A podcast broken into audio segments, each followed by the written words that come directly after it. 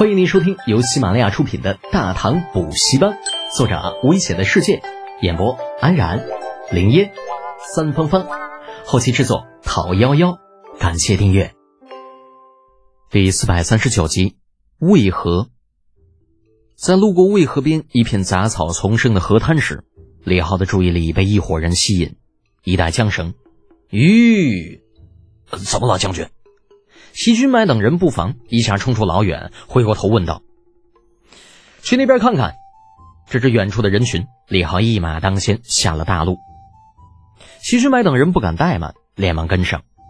不多时，李浩一行连同百来人的护卫便赶到了那伙人的附近。但见得为首之人穿着县令的官服，身后是县衙所属的官员及十多个乡绅。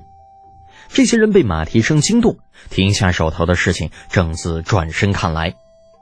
啊！待看清李浩的装扮之后，那县令立刻迎了上来，大礼参拜：“下官陇西县令端木建章，见过魏公世子。”哦，你认得我？李浩很诧异。那端木建章摇了摇头。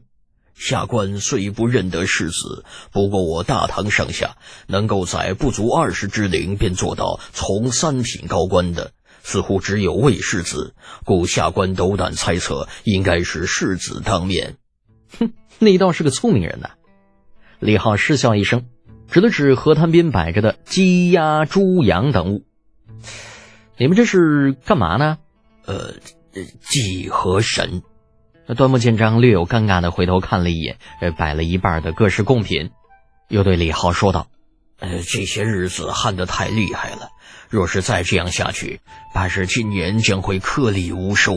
下官也是没有办法了，才想出这样的主意。”李浩也知道，这端木建章啊，应该是被逼得实在没有办法了，才会想到这种不靠谱的主意。从马上下来，围着那些猪羊转了一圈。你确定这办法有用吗？呃，下官，下官也不知道啊。铁柱是挨过饿的，知道饥饿的感觉，来到李浩身边，闷声道：“嗯，少爷，要不你帮帮他们吧？若是今年真的颗粒无收，不知道会死多少人。”是啊，将军，我知道您办法多，要不您给想个办法呗？西军买也凑了上来，都是下苦的人，看不得这种场面。四周县衙里的大小官员和周围的乡绅也都眼巴巴盯着李浩，希望他能够点头。刚才县令可是说了，这位是魏公世子，只要他肯帮忙，多少粮食买不来呀？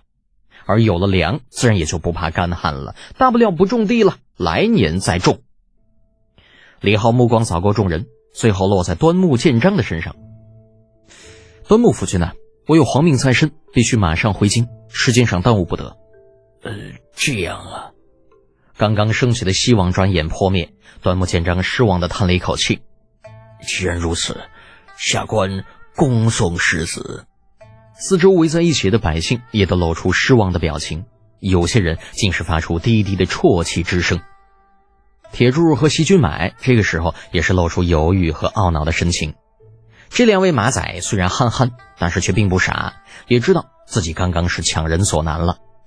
毕竟这旱灾是连皇帝陛下都解决不了的问题，自家少爷即便是再厉害，可他又不是神仙，怎么可能一下子就解决干旱的问题呢？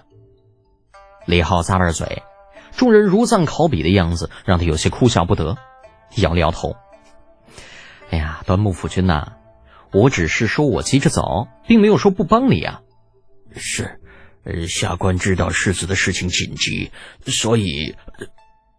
这端木建章话说了一半，才反应过来李浩说的是什么，猛地抬起头：“世子，你答应帮我们？”“对呀，我答应了。不过你最好能够快点找几个木匠来，否则若是耽误的久了，就算我能够解决你这里的麻烦，你这官啊也当到头了。”“呃，不，呃，不用找，世子，我就是木匠，我也是木匠。世子啊。”乡下人谁还不会干点木匠活啊？需要怎么干，您直接吩咐就成，我们一定全力配合。李浩这话一出口，立刻引得四方响应。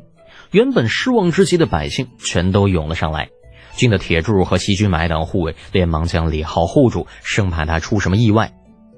李浩微微一笑，将两人推开。都是大唐百姓，自己又不曾祸害他们，所以并不担心有人对自己如何。四周的百姓这个时候也意识到自己的行为有些过分，讪讪的闪到一边，在李浩周围让出了一大片的空地。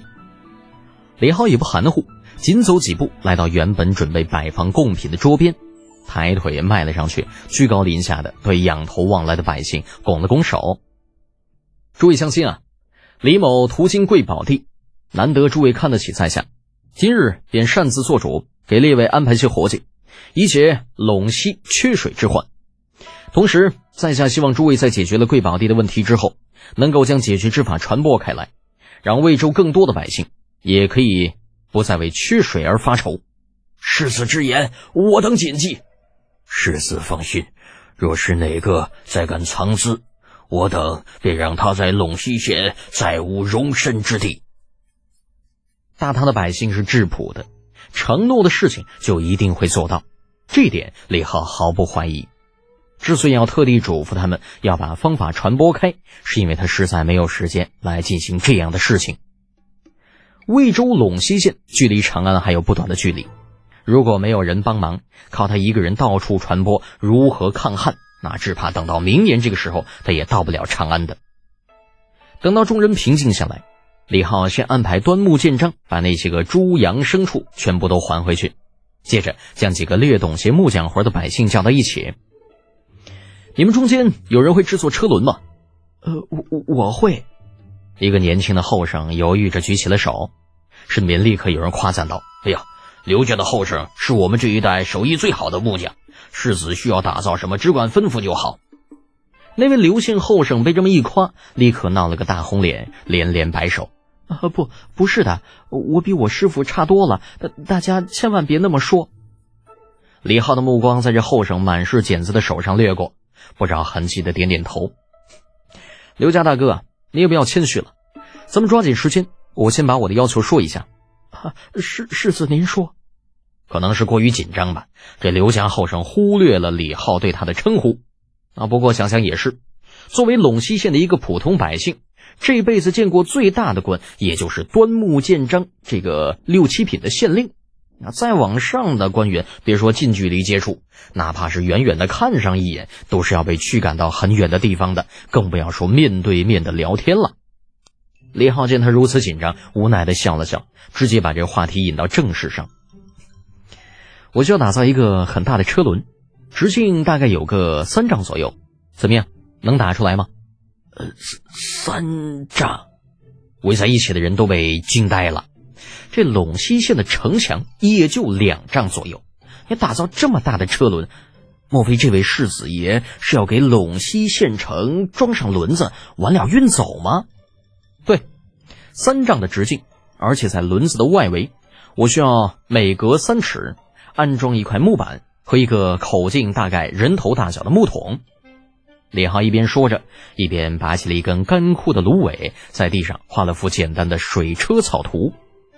单从表面上看，那还真的像是个巨大的轮子。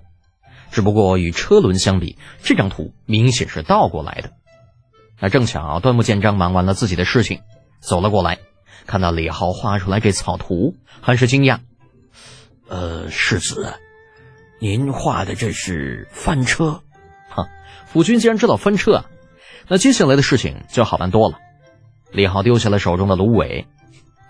不过我这可不是翻车，而是桶车，那提水量可比翻车要大多了。府君如果信我的话，那就马上安排人手打造。另外再安排些人在田里开出五尺深浅的沟渠，等水提上来，会通过这些个沟渠流到百姓的田地里。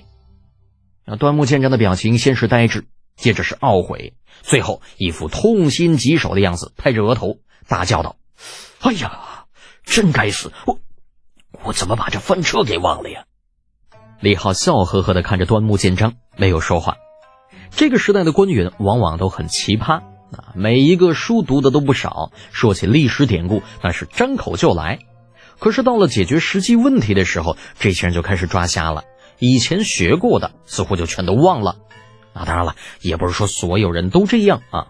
历史上能够学以致用的能臣干吏还是有些的。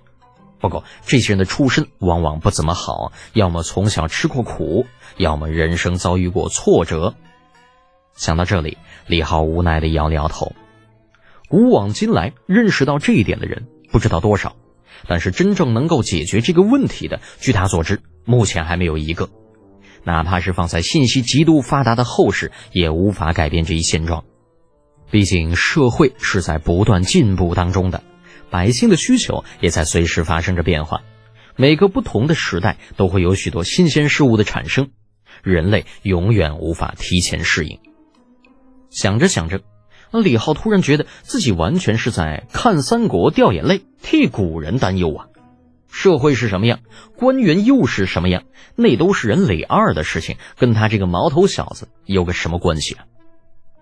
华夏民族五千年的文明，从老祖宗开始就这么过活，最后不还是实现四个现代化了？不过既然端木剑正已经想到了翻车，那接下来的事情自然也就不用李浩再操心了。相信这位能够带着治下百姓祭河神的县令，应该是能够完成自己的使命，带领百姓共克时艰。本集播讲完毕，安然感谢您的支持。